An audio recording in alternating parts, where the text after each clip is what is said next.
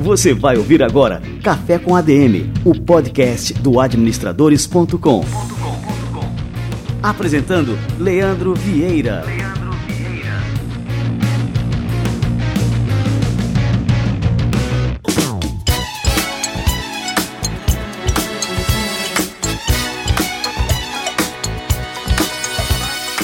E está no ar o Café com a DM, a sua dose de cafeína nos negócios. Esse é o nosso episódio número 69.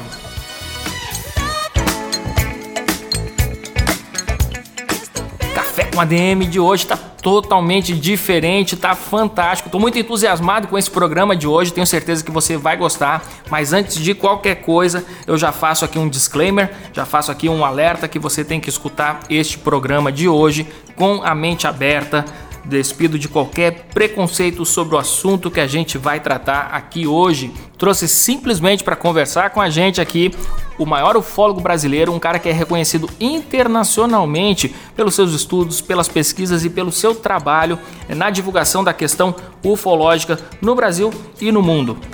Daqui a pouquinho o Ademar Gevaerd, criador e editor da revista UFO, chega por aqui para tomar esse cafezinho. E olha que bacana, antes disso, antes de começar o nosso bate-papo de hoje, a gente tem a volta do quadro Somos ADM na sua segunda temporada aqui no Café com ADM. Somos ADM é um quadro fruto da parceria entre o Conselho Federal de Administração e o administradores.com. Vamos lá. Você vai ouvir agora Somos ADM com Wagner Siqueira, presidente do Conselho Federal de Administração.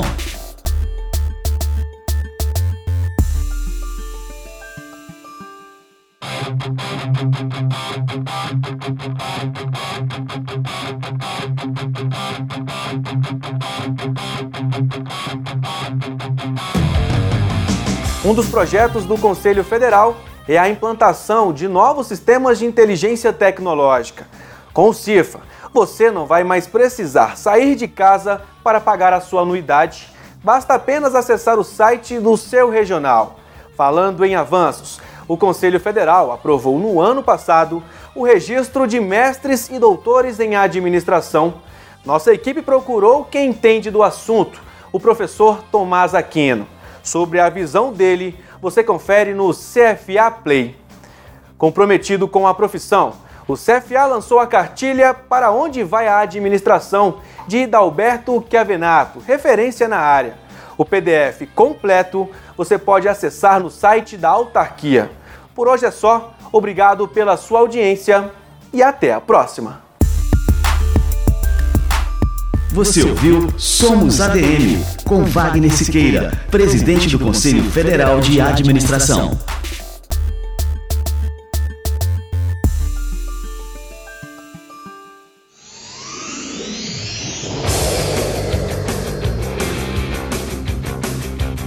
Muito bom, o quadro Somos ADM, fruto dessa parceria entre o Conselho Federal de Administração e o administradores.com.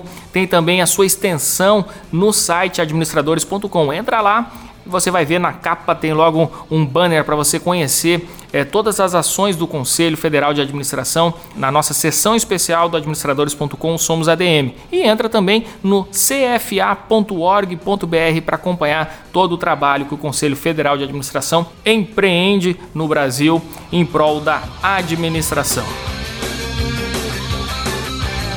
Muito bem, galera. Vamos colocar agora o nosso café na temperatura máxima e vamos receber o nosso entrevistado principal de hoje, que é o Ademar José Gevaerd. Vamos falar sobre um assunto que é, no mínimo, intrigante: a ufologia. Vamos lá.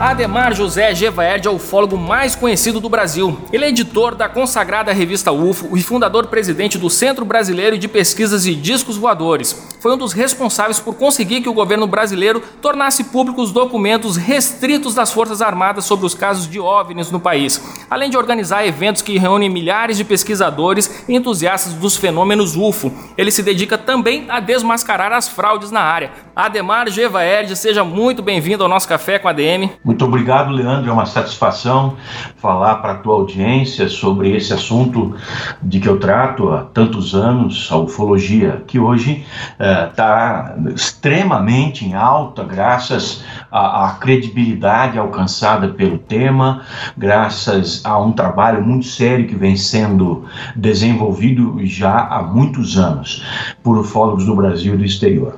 Bom, eu aqui para o nosso público nunca é, abri isso, mas eu sou um entusiasta do assunto. Até aqui no nosso escritório aqui do administradores.com tem um pôster aquele é, clássico do arquivo X, né? I want to ah, believe. É, tem ótimo. aqui na nossa parede. E, e também tive uma experiência anos atrás, aí no ano, acho que era no ano 1999 a gente estava fazendo um luau, verde na praia e a praia estava deserta, só tinha ali o nosso grupo ali, uma fogueira, violão e lá pelas tantas, é, a gente estava ali tocando violão quando a gente foi surpreendido é, por uma. Eu não sei o que, que era aquilo, cara. Era um objeto triangular com várias luzes embaixo e eram umas luzes que assim a gente não via é, o objeto da luz, né? A gente só via aquela luz emanando desse, desse triângulo e com várias cores, laranja, azul, e aquilo ali nos surpreendeu. É, ficou parado uns 5 a 10 segundos no ar e disparou em direção ao horizonte. E essa foi a minha experiência ufológica. E desde então, assim, eu virei realmente um aficionado pelo tema. E, enfim, aí queria conversar contigo, Gevert, para a gente trazer é, com muita seriedade aqui no Café com a DM este assunto, a ufologia, e também ver o que, que isso pode impactar nos negócios, porque afinal, assim, a nossa audiência é formada por empresários, por pessoas ligadas ao mundo dos negócios, e, bom, eu acho que é um assunto né, que está acima das nossas cabeças, mas que acaba impactando a nossa vida aqui embaixo algum dia. É, Geverde, a gente está só no universo ou a gente pode dizer que, que a gente pode ter certeza que não? Nós não estamos de forma nenhuma só no universo, pelo contrário, a, o universo é amplamente habitado por civilizações que estão tanto à frente de nós em termos é, evolutivos, é, tecnológicos, espirituais, quanto mais atrasados. Agora, é muito interessante que, pelo menos nos casos em que nós tivemos contato com esses seres, isso vem ocorrendo desde a antiguidade. Desde que o primeiro homem nesse planeta olhou para o céu, aconteceu o que você teve de experiência nesta praia. Viu algo. Porque, como eu falei, há civilizações que estão há milhares, há milhões, talvez até há bilhões de anos antes de nós. O universo tem 13, 14 bilhões de anos e a Terra tem 5 ou 6 bilhões de anos. Veja, muito tempo antes de nós surgirmos, podem ter surgido outras civilizações com as quais hoje nós não poderíamos é, nem sequer ter contato, porque não haveria forma de, de, de, uma interface, de um, de um contato com uma civilização tão adiante. Imagine, apenas 100 anos à frente de nós já seria algo é muito difícil de nos entendermos com uma outra civilização. Imagine nós, no estágio que estamos hoje, tentando conversar com nós mesmos há 100 anos atrás. Já seria bastante complicado.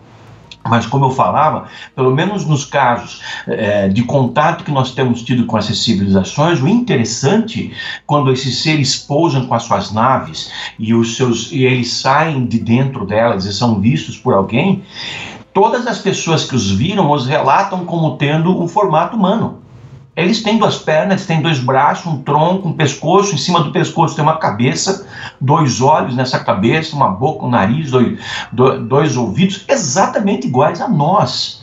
Isso é muito intrigante, tá? Porque você naturalmente vai esperar que no universo existam assim, uma grande quantidade de espécies diferentes. Mas eu te diria, Leandro, e para o teu público também, do administradores.com, que, olha, 99,8 ou 9% das observações de seres, de tripulantes extraterrestres, nós estamos falando aí de 10 ou 20 mil casos, é uma coisa enorme, esses seres são iguais a nós. Podem ser mais altos, podem ser mais baixos, isso não importa. Entende? Pode ser mais gordo, mais magro, pele mais alva, mais escura, cabelo mais comprido, mais loiro, caracolado, tem de tudo. Mas o formato, a forma humana está presente. É como se o Criador, seja quem for, entende? Não vamos partir para a religião aqui. Seja quem for o Criador, esse Criador criou pessoas idênticas a nós. Aliás, resvalando um pouco na religião, a gente, a gente tem é, é, indícios bíblicos de que nós fomos criados à imagem deste Criador. Tá? A imagem deste Criador. Pode ser até que esses seres sejam uns aos outros criadores. Por exemplo, daqui 100 anos nós vamos ter tecnologia eh, genética e astronáutica em abundância para viajar a outros mundos e lá levar ou modificar espécies que já existam geneticamente para que elas sejam iguais a nós. Pode ser que isso tenha acontecido no planeta Terra, porque é realmente intrigante que esses seres todos tenham o formato humano.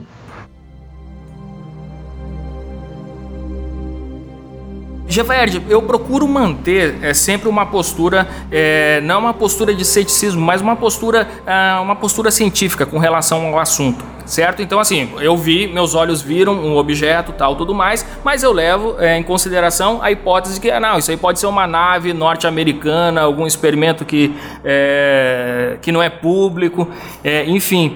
Então, assim, eu, eu, eu, posso considerar que aquilo que está sendo visto no céu são objetos que são fabricados aqui na Terra e que a gente não tem conhecimento público desses objetos. Existe essa possibilidade também? Olha, em muitos casos é exatamente isso, tá? Em muitos casos, nós é, sabemos um pouco sobre as últimas tecnologias é, implementadas pelo governo americano, por exemplo. Né?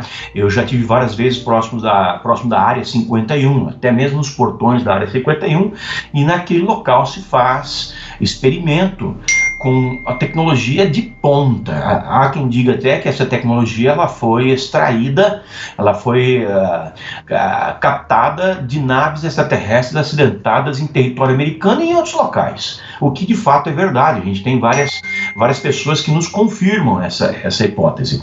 Mas há, há naves, há veículos extremamente tecnológicos que podem estar sendo confundidos pelo cidadão normal, por você, por mim. Tá?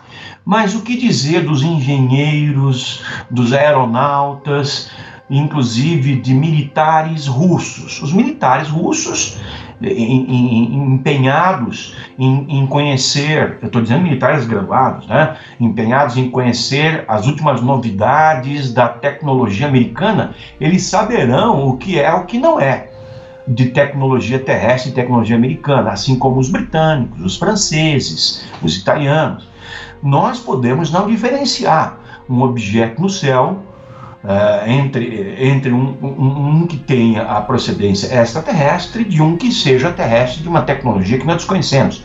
Mas um aeronauta, um comandante de Boeing, sim, esse tem conhecimento para isso. E não passa uma semana sem que eu receba aqui uh, um relato de um comandante de, de, das linhas aéreas brasileiras, olha, tanto Azul quanto Gol, TAM, às vezes Avianca, tá? geralmente mais Azul ITAM, agora o Latam, me informando terem visto objetos voadores que eles não conseguiram identificar, não conseguiram é, descrever. E, e, eu também tenho feito entrevistas com militares de vários países do mundo, e, inclusive do Brasil, que me falam objetos foram é, detectados por radares da defesa aérea desses países, como aqui os radares do SINDAC, o Centro Integrado de Defesa Aérea e Controle de Tráfego Aéreo, voando a 14 mil km por hora. Isso aí é 5, 6 vezes a velocidade do som. Então nós sabemos que essa tecnologia não existe presentemente no planeta Terra. Tá? Não está nos projetos secretos americanos algo dessa natureza. O que nós sabemos é que os Estados Unidos têm máquinas que voam a 3, 3,5 mil quilômetros por hora. Né, o que já, já é um assombro. Lá eu vi máquinas voando extremamente rápidas no deserto do Nevada, próximo da área 51.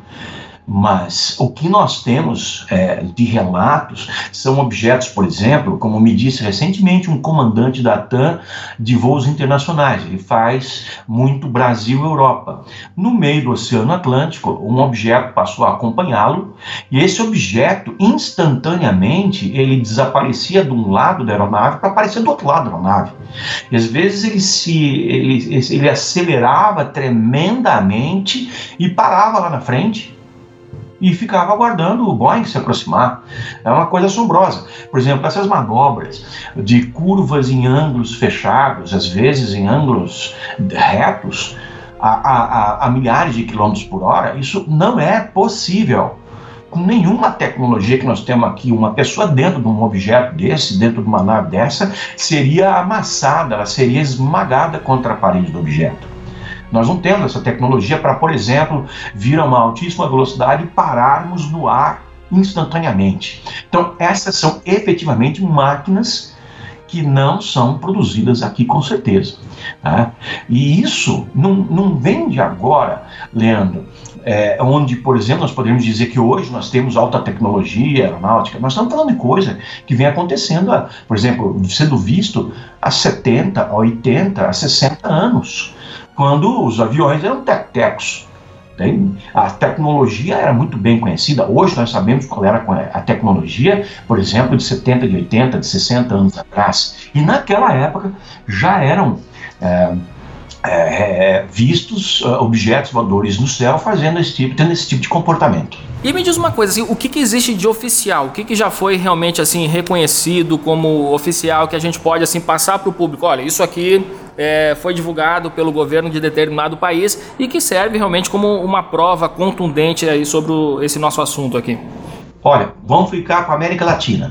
Hoje, na América Latina, existem cinco países que têm organismos de pesquisas ufológicas oficiais das suas aeronáuticas, ou seja, grupos de militares estruturados em edifícios pesquisando discos voadores oficialmente para os seus governos. O primeiro deles é o Uruguai desde 1979 é muita coisa. Eu conheço o comandante da, daquele grupo, é o CRIDOVNI, é, Comissão Receptadora e Investigadora de Denúncias de Objetos Voladores Não Identificados. Daí tem o Chile, desde 97, a Argentina, desde 2001, mas já temos nos anos 50, o Peru, desde 2002, o Equador, desde 2004, e o Brasil. O Brasil hoje não tem nenhum organismo de pesquisas ufológicas bancado pelo governo mas já teve em quatro ocasiões. Aliás, o Brasil é um dos primeiros países, se não o primeiro país do mundo, que se sabe a admitir oficialmente a existência de, de uma tecnologia de civilizações que usam essa tecnologia para vir até aqui.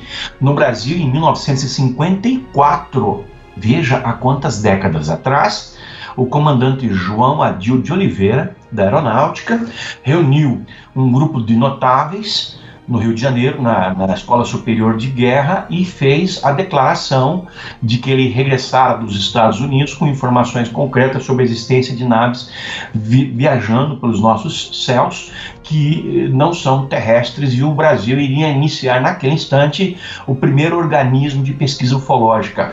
O primeiro é o inquérito oficial de, ufolo de pesquisa de objetos voadores não identificados.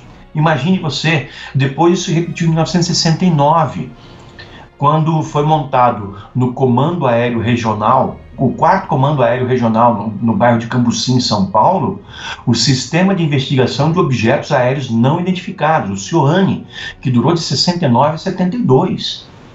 Três anos durante a ditadura, em que se pesquisou discos voadores oficialmente. E depois isso se repetiu em, em 1977 com a Operação Prato, depois em 1986 com a Noite Oficial dos UFOs no Brasil. E aí eu entro nesse tema. Nós temos um documento liberado pelo governo brasileiro, graças a uma campanha que foi realizada pela revista UFO, através da Comissão Brasileira de Ufólogos, que descreve uma situação em que caças da Força Aérea Brasileira, sete deles, perseguiram durante é, duas ou três horas, alguns perseguiram por duas, outros perseguiram por até três horas, cerca de 21 objetos aéreos esféricos de tamanho aproximado de 100 metros de diâmetro. Nossa! É, sobre o, o, o, Rio, São Paulo, Goiânia e se aproximando inclusive de Brasília. Isso é um documento oficial. As pessoas podem procurar no site da revista UF, uf.com.br, é, pelo documento oficial da aeronáutica, vão encontrar isso. Está num documento emitido por um brigadeiro para o ministro da Aeronáutica naquela época, que era o Otávio Moreira Lima, brigadeiro Otávio Moreira Lima, é, é, admitindo que esses caças a jato eram Mirage e F-105E, perseguindo discos voadores sobre, é, principalmente, a área de São José dos Campos, onde eles foram primeiro observados. E foi um show, foi um espetáculo. Os objetos, eles, eles iam de um lado para o outro a extrema velocidade, eles eram perseguidos pelos, pelos jatos e depois eles se tornavam perseguidores dos jatos. Esse episódio, que aconteceu em 19, na noite de 19 de maio de 1986, é conhecido como a noite oficial dos UFOs no Brasil. E por que oficial? Porque no dia seguinte, veja que coisa e que mostra mais uma vez o pioneirismo do Brasil na questão ufológica e a seriedade com que os nossos militares tratam o assunto. No dia seguinte a isso, o brigadeiro Otávio Moreira Lima que era o ministro da Aeronáutica, uma pasta que já não existe mais, ele convocou a imprensa para uma conferência em que ele colocou todos os pilotos dos jatos, os controladores de tráfego aéreo, os seus, os seus comandantes para relatarem a, o que aconteceu na noite anterior à imprensa. É uma coisa que nunca aconteceu em lugar nenhum do mundo. Veja você, vou dar mais um exemplo. Nós fizemos a campanha UFOS, Liberdade de Informação Já, que lançamos em 2004 através da revista UFO, e é uma campanha da Comissão Brasileira de Ufólogos, da qual eu fui presidente até três ou quatro anos atrás, e hoje é o Tiago Tiquete. Muito bem. É, nós fomos chamados para irmos ao CONDABRA, o Comando Brasileiro de Defesa Aeroespacial, conversar com os militares sobre as nossas demandas para. Nós pedimos que o governo abrisse os arquivos secretos da aeronáutica. E o governo então nos chamou para ver esses arquivos secretos. Arquivos esses que foram abertos e hoje 10 mil páginas de documentos oficiais da Força Aérea Brasileira sobre esse assunto estão no Arquivo Nacional em Brasília. E em 2011 nós fomos novamente chamados, dessa vez pelo ministro da Defesa, para discutirmos as nossas demandas com os comandantes das Forças Armadas Brasileiras, do Exército, da Marinha e da Aeronáutica, e também da Polícia Federal. Então, é coisa que vem acontecendo no Brasil graças ao empenho desse grupo de ufólogos, é a minha equipe que está à frente disso, entende? Fazendo isso acontecer, que nunca aconteceu em lugar algum do mundo. Nós fizemos uma abertura ufológica aqui, 10 mil páginas, estão no Arquivo Nacional em Brasília. Você vai ver, por exemplo, fotos, você vai ver casos que o Cioane investigou nos anos 60 e 70, de militares que iam fardados dentro de um jipe até uma localidade no interior de São Paulo, de Minas, é, do Paraná, do Rio Grande do Sul, de Santa Catarina, do Rio, etc. e tal, falar com testemunhas de avistamentos de naves. E esses documentos têm os desenhos e as fotografias das naves. Em alguns casos foram pesquisados pousos de naves, marcas que elas deixaram no solo e observação de tripulantes. Um governo como o nosso se envolveu com isso. E no, na América do Sul são cinco presentemente. No mundo, são cerca de vinte e tantos governos que admitem terem organismos de pesquisas ufológicas. Mas eu acredito que pelo menos 100 governos têm. Os 100 governos mais avançados, ou melhor dizendo, todos os países é, minimamente avançados, urbanos do mundo, têm organismos de pesquisas ufológicas bancados pelo governo, porque esse é um assunto sério.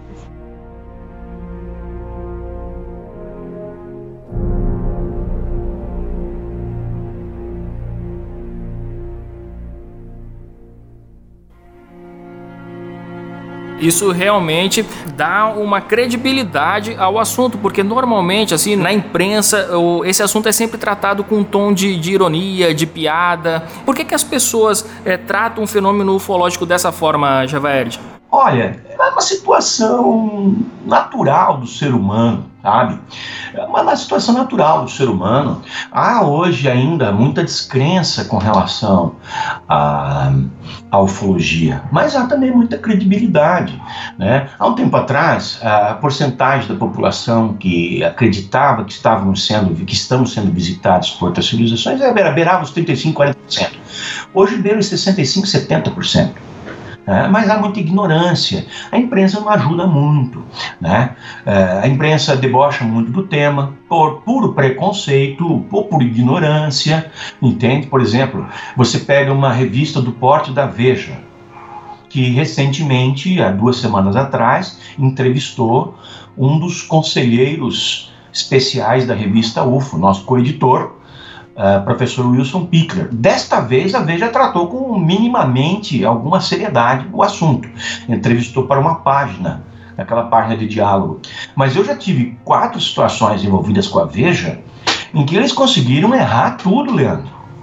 Tudo. É mais é, difícil acertar tudo do que errar tudo. Os caras erraram tudo que eu falei. Eles conseguiam distorcer tudo. Teve uma ocasião que eu fiquei duas horas no telefone com um repórter da Veja, falando um monte de coisas. Ele colocou um único parágrafo de o que? Umas dez palavras totalmente distorcido de tudo que eu havia falado. É, é, parece que há uma maldade intencional nisso. E você vê isso na grande imprensa é, o tempo todo. Por exemplo, olha um fato que aconteceu recentemente e que não foi notícia aqui no Brasil. Nos Estados Unidos, até a CNN deu, a Time deu. O, o foi admitido por um ex-diretor de, da inteligência militar do Pentágono, o senhor Luiz Elizondo, um norte-americano de origem hispânica, à frente do Pentágono, funcionário de carreira, né, que o Pentágono pesquisou discos voadores oficialmente e que num ano apenas foram gastos 22 milhões de dólares nessa investigação. Você viu isso em algum lugar no Brasil? Não. Ninguém viu isso aí. Mas em vários outros lugares essa informação foi dada. Agora, se o Trump dá um espirro, solta um peido, pô, isso é tudo que é lugar. Entende? Isso vai para tudo. Agora, a admissão do organismo militar mais secreto do planeta, o Pentágono, de que investigou UFOs de 2002 a 2007, e hoje nós sabemos que segue investigando desde 2007 para cá, e que num único ano gastou 22 milhões de dólares, e isso não sai em lugar nenhum. Por exemplo, não precisamos nem ir para os Estados Unidos, vamos ficar aqui com a nossa, nossa situação Brazuca, Tupiniquim, República Bananeira. Esse lance da abertura do governo brasileiro que entregou à população 10 mil páginas de documentos, não saiu em uma única linha sequer do Estado de São Paulo, da Folha de São Paulo, da Veja, mas saiu na Isto É. E saiu na Carta Capital, in, in, lamentavelmente detonando o assunto dizendo que é uma, foi uma perda de tempo que o governo brasileiro tenha se envolvido com isso, mas é a, a Carta Capital nós todos conhecemos, sabemos o que, que é. Mas era de se esperar que a revista que é lida por 2, 3 milhões de brasileiros, formadores de opinião, tratasse disso, o que os jornais, o que são os mais lidos do país, tratassem disso e não trataram. Então, a, a, ignorância de uma certa quantidade de gente da nossa população se dá pela forma preconceituosa da grande imprensa de tratar esse tema. Mas eu, eu, eu não tenho nenhum problema com isso. Eu não tenho nenhum problema com isso. Eu já encarei debates com professores universitários, PHDs, e vou te falar: se o cara chegar e quiser detonar a, é, a, a questão ufológica, comigo ele toma um barco furado. Porque eu que detono com ele, porque nós temos os argumentos. Nós temos os argumentos para mostrar que o fenômeno UFO é uma coisa séria.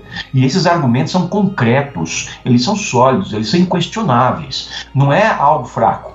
Você pegar um comandante é, de, uma, de uma companhia aérea que faz dois voos semanais intercontinentais e que já acumula 20 mil horas de voo, que deu aula, por exemplo, na American Airlines ou na Canadian Airlines, como foi o caso do comandante Gerson Marcel de Brito, que afirmou ter visto um UFO em 1982 durante um voo de Fortaleza para São Paulo, com 155 pessoas a bordo, num voo é, no meio da noite, de madrugada, no dia 8 de fevereiro, ou seja, daqui uns dias completa, completa aniversário, e ele acordou todos os passageiros para verem o objeto que perseguiu o avião próximo de, do oeste do Pernambuco até Minas Gerais. O, o, avião fez uma escala em Belo Horizonte, decolou e lá em cima estava o avião, o objeto para acompanhar o avião até o seu próximo, a sua próxima escala, no aeroporto do Galeão, no Rio de Janeiro.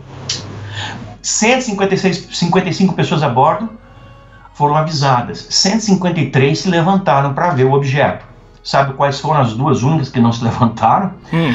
Tom Ivo Lorscheider, que era na ocasião presidente da CNBB, que não quis, que foi inclusive eh, instado pelos outros passageiros, Dom Ivo, o senhor não vai ver isso, o senhor é uma autoridade, vamos perguntar lá embaixo que nós vimos, o senhor tem credibilidade para dizer, e ele falou, não, não estou interessado nisso, nisso isso não é coisa de Deus.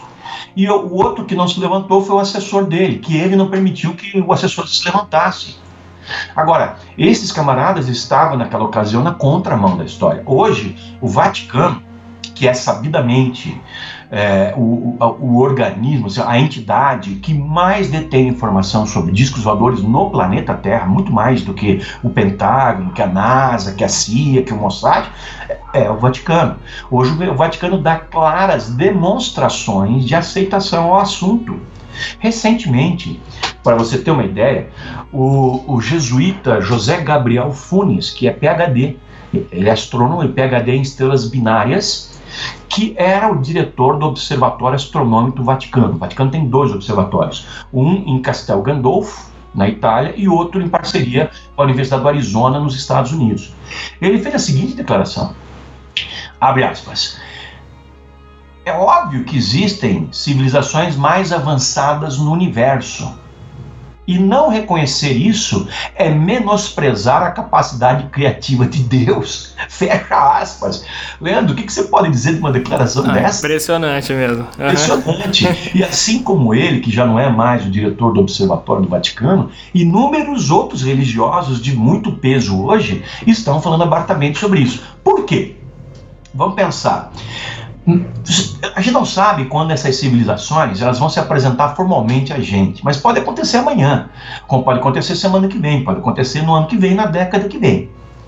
Se acontecer daqui uma semana, por exemplo, o que que os católicos vão falar, vão questionar aos seus párocos, à Santa Sé, como é que foi que isso aconteceu e vocês não nos prepararam para isso.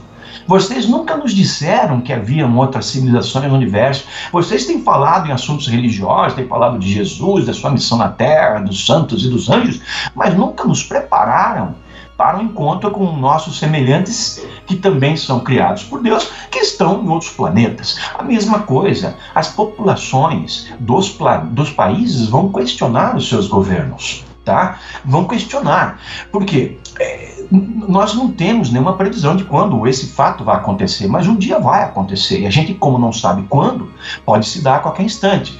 Por isso, eu já lhe afirmo, porque é de conhecimento público, já publicamos na revista UFO, que de uns bons 20 anos para cá, em, aumentando em quantidade de uns 10 anos para cá, instituições é, científicas de grande peso, peso, como a Royal Society de Londres, que é secular, entre os seus é, membros estiveram Albert Einstein, por exemplo, Newton, eles têm feito, essas instituições têm feito reuniões a portas fechadas para é, estabelecer uma espécie de protocolo para um, uma sequência de ações a ocorrer para propor aos governos como agirem no caso dessa situação. Inclusive, um dos membros da Royal Society de Londres é o, o astrofísico Stephen Hawking. Ele esteve presente em todas essas reuniões, já foram quatro, se não me engano, e numa delas, parece que na primeira, ele falou: olhem, não é uma boa coisa a gente mandar sinais ao espaço, porque as outras civilizações podem ser bélicas, ouvir os nossos, os nossos sinais e quererem vir até aqui checar o que nós estamos fazendo e nos subjugar. Ele chegou até a falar, ele foi citado num jornal como The Times, se o telefone tocar, não atenda. Ele diz, ele defende, intransigentemente inclusive, que um contato com outras civilizações não vai ser benéfico para a espécie humana. Mas esse é o pensamento de um cientista. Há outros que pensam diferente. E a Royal Society não é a única instituição que está realizando esse tipo de reuniões. O próprio escritório tra que trata dos assuntos espaciais da ONU está tratando desses assuntos. Dentro da Universidade do Arizona está se tratando disso, talvez por influência do Vaticano, que tem uma parceria com eles. Dentro da NASA está se tratando disso. Porque é uma coisa muito óbvia. Né? Nós, infelizmente, ainda temos cientistas que estão na contramão da história. Por exemplo, uma celebridade brasileira conhecida no mundo inteiro, o Dr. Marcelo Gleiser. Desculpa, mas o Dr. Marcelo Gleiser é um completo tapado em termos de ufologia e eu não consigo entender por quê. Ele chega a, a, a ser ofensivo e nada científico quando ele se refere a esse assunto mas é inadmissível que um, um cientista inteligente, com, com títulos de PhD, professor universitário, que tem acesso à informação, não conheça esse assunto e ataque esse assunto. Entende? Tem uma agenda oculta e o cara está o cara tá trabalhando com alguma obscuridade, porque não é razoável crer que o doutor Marcelo Gleiser é, que é, é, funcionário, inclusive, de algumas comissões do governo americano, não tem acesso à informação que o governo americano tem sobre esse assunto. Então, por que, que ele denigra o tema? Por exemplo, olha só o tipo de crítica que esse senhor fez.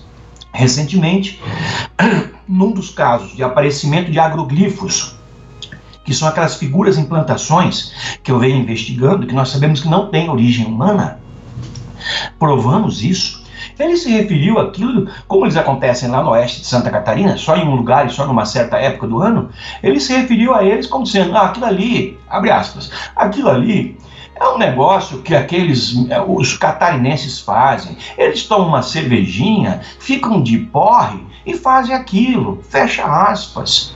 Quer dizer, nem sequer é uma, uma crítica respeitosa é totalmente desrespeitosa dizer que os cidadãos lá fazem aquilo quando estão bêbados. É o fim da picada. Eu o desafiei para um debate e ele solenemente é, ignorou.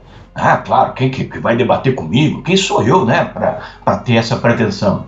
Mas eu chamei outros para debates.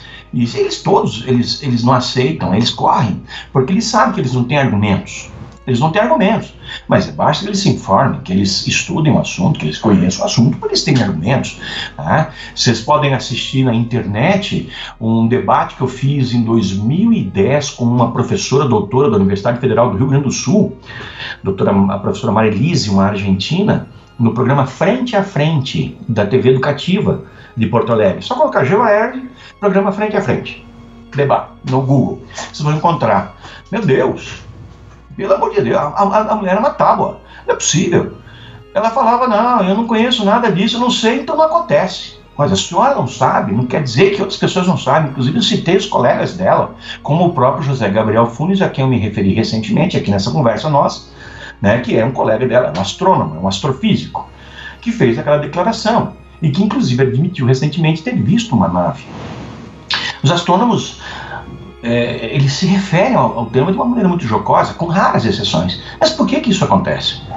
É preconceito científico unicamente, mais nada. É preconceito científico. Outra, é, um cientista, seja astrônomo, seja de qualquer outra disciplina, ele não pode esperar que ele vá usar exclusivamente as ferramentas da ciência para conhecer esse assunto. Elas são imprescindíveis.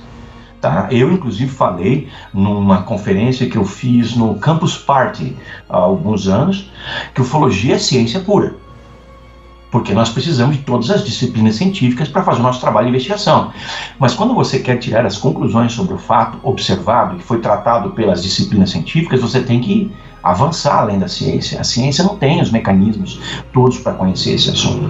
Não tem. Como que a ciência, por exemplo, vamos perguntar a um físico, como um físico explicaria um dos fatos que eu citei aqui de um UFO vir a, sei lá, alguns milhares de quilômetros por hora e parar no ar instantaneamente, não desacelerar, ele para no ar. e, ou ele volta por onde ele veio sem mudar a sua velocidade. Como explicar isso? É evidente que essas máquinas estão usando as mesmas leis físicas às quais nós estamos submetidos. Só que eles têm maior conhecimento delas. Tanto que eles podem fazer essas coisas. Não é alguma coisa que não exista para nós e só exista para eles, sim, em termos de leis físicas. As leis físicas são as mesmas no universo todo. Só que eles têm acesso, eles têm um conhecimento das leis físicas é muito superior ao, ao que nós temos, Leandro. Então, esses são os fatos. Tá aí, ufologia é uma coisa muito séria. Deve ser encarada com seriedade. E quem não faz isso está perdendo o rumo da história, está perdendo o bonde, o bonde está andando.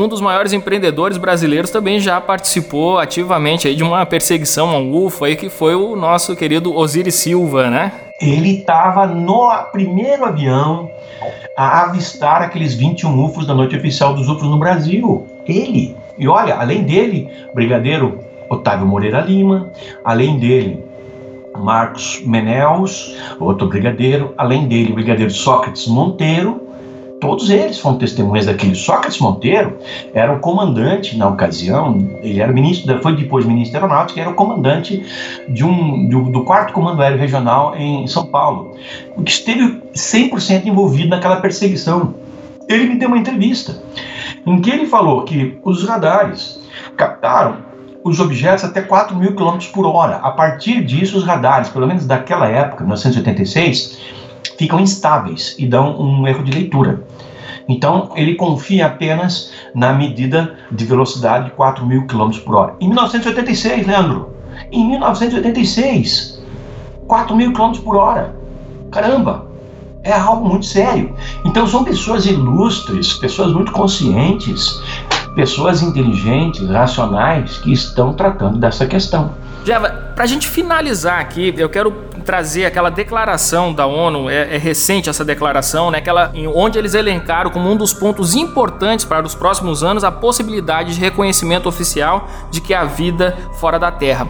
Qual que é a relevância dessa declaração? E agora vou também partir assim para sua opinião é, particular e pessoal. É, de que, que isso pode impactar é, na vida das pessoas, nas sociedades, nos negócios. O que, que a gente pode esperar disso aí? Olha, eu acho algo muito sério que a ONU venha fazer essa declaração. Eu, no entanto, duvido que isso vá acontecer tão cedo. Várias tentativas foram feitas de sensibilizar a ONU para, por exemplo, é, se engajar ou instar os países membros a pesquisarem UFOs. Uma dessas iniciativas foi em 1977 e não deu em nada. Né? Nós próprios, aqui na, da revista UFO, durante o sétimo Fórum Mundial de Ufologia, Foz do Iguaçu, alguns anos atrás, emitimos a Carta de Foz do Iguaçu daquele ano. Cada ano nós emitimos uma, e essa foi para a ONU, pedindo que a ONU restabelecesse seu programa de discussão desse assunto. Né? não deu em nada, nem sequer recebemos resposta. Agora, a ONU, se realmente fizer isso, vai causar um impacto seríssimo na população do planeta, pelo menos aquela, aquele fragmento, aquela, aquela porção esclarecida do planeta, porque essas pessoas então não vão ter mais como argumentar que não existe vida fora da Terra e que nós não estamos sendo visitados por essas formas de vida extraterrestre, porque aí terá, além de tantos países que já admitiram isso, França, Inglaterra, Brasil, Chile, Uruguai, México, Espanha, Rússia, etc., também o organismo máximo da, da civilização, da espécie humana, que é a Organização das Nações Unidas.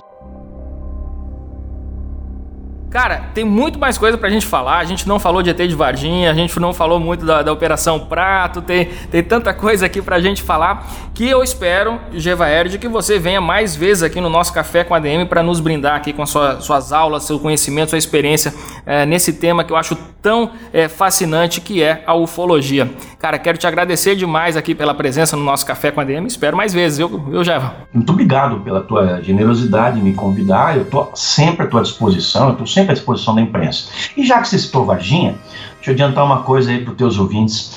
Eu estou indo amanhã para Varginha. Amanhã cedo, nesse horário, estou embarcando para Varginha. Eu vou até São Paulo. De lá, eu me encontro com um amigo, é, o Fólogo também. Vamos a Varginha tratar com o prefeito de Varginha e com o secretário de turismo, o Barry Charles Sobrinho, sobre a realização de um evento em Varginha para discutir o caso Varginha, que é seríssimo, em abril coisa séria. Antes disso, de 16 a 18 de março, eu estou promovendo aqui em Curitiba, República de Curitiba, onde adoramos políticos, na cadeia, claro. Nós estamos promovendo aqui o 22º Congresso Brasileiro de Ufologia. Olha As que pessoas... legal. É, você está convidado, Leandro. Oh, o site é www.ufologiabrasileira.com.br. Nós já temos aí, vamos ser para um evento para 400 pessoas, já temos 200 inscritas, ainda estamos há quase dois meses e meio do evento. Nós vamos lotar a casa, sempre lotamos, né? Gostaria muito de te receber, eu não sei ah, onde você legal. onde. Eu tô, não, eu tô em João Pessoa, mas aqui é, é pega um aviãozinho para São Paulo, né, e a conexão para Curitiba aí. É fácil. João Pessoa, ali não muito longe de João Pessoa, em Campina Grande, eu fiz palestras agora no final do ano passado e fiz muitas vezes no Festival da Nova Consciência, que acontece no Carnaval. Sim, todo ano no Carnaval. Uhum. No Carnaval. Pessoal faz um trabalho muito sério lá, eu já fui muitas vezes, gosto muito daquele pessoal. Inclusive, ali próximo de Pessoa, tive na Pedra do Engar. Né?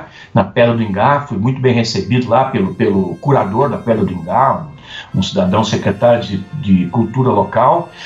Enfim, para dizer que Paraíba tem uma grande riqueza uh, ufológica. Guarabira é um dos pontos de maior incidência ufológica do Brasil. Guarabira Tá ali próximo, né? Bem pertinho. Uhum. Pertinho. Então, conte comigo, Leandro. Quando você precisar, me chame e eu, com, muito, com muita alegria, participarei dos seus programas. Legal. Valeu demais, já vai. Até a próxima.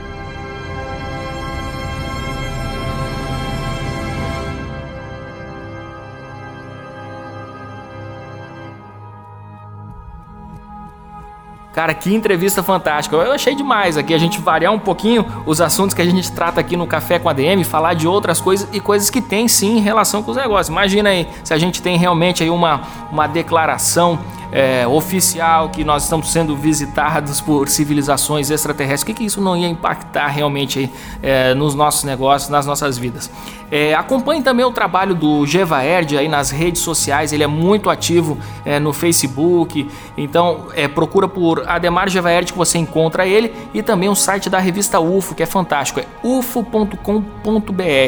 Aí você fica por dentro de tudo, das publicações, dos eventos e tem muito material bacana por lá. Tem documentários, tem vários é, DVDs, tem livros, uma fonte inesgotável de informações sobre esse assunto. Eu sou cliente antigo deles, aí por isso que estou aqui recomendando aqui para vocês. Muito bem, galera. Este foi o nosso café com ADM número 69. Estamos chegando em 70 episódios. Vou fazer o seguinte aí, vou prometer aqui um negócio para vocês. É a cada 10 episódios, olha só, cada 10 episódios a gente vai lançar uma promoção aqui, como a gente já lançou várias de sorteio e tudo mais. Então no próximo episódio aguardem uma promoção do café com ADM. A cada 10 episódios, fechadinho, no 70, no 80, no 90 a gente lança uma promoção para agitar isso aqui. E agora você que terminou de escutar o Café com a DM, não deixe, não deixe de comentar. Diga aí o que você achou desse episódio. Fala aí, teste seus comentários, solta o verbo e indica também o Café com a DM para as pessoas que você acha que vão gostar do material, do conteúdo que a gente produz aqui todas as semanas.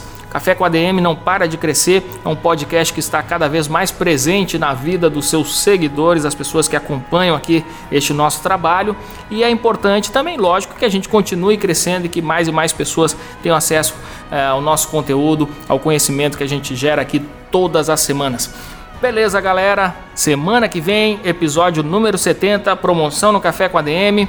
Espero vocês por aqui com muita cafeína. Valeu, pessoal. Até a próxima semana com mais um Café com a DM, a sua dose de cafeína nos negócios.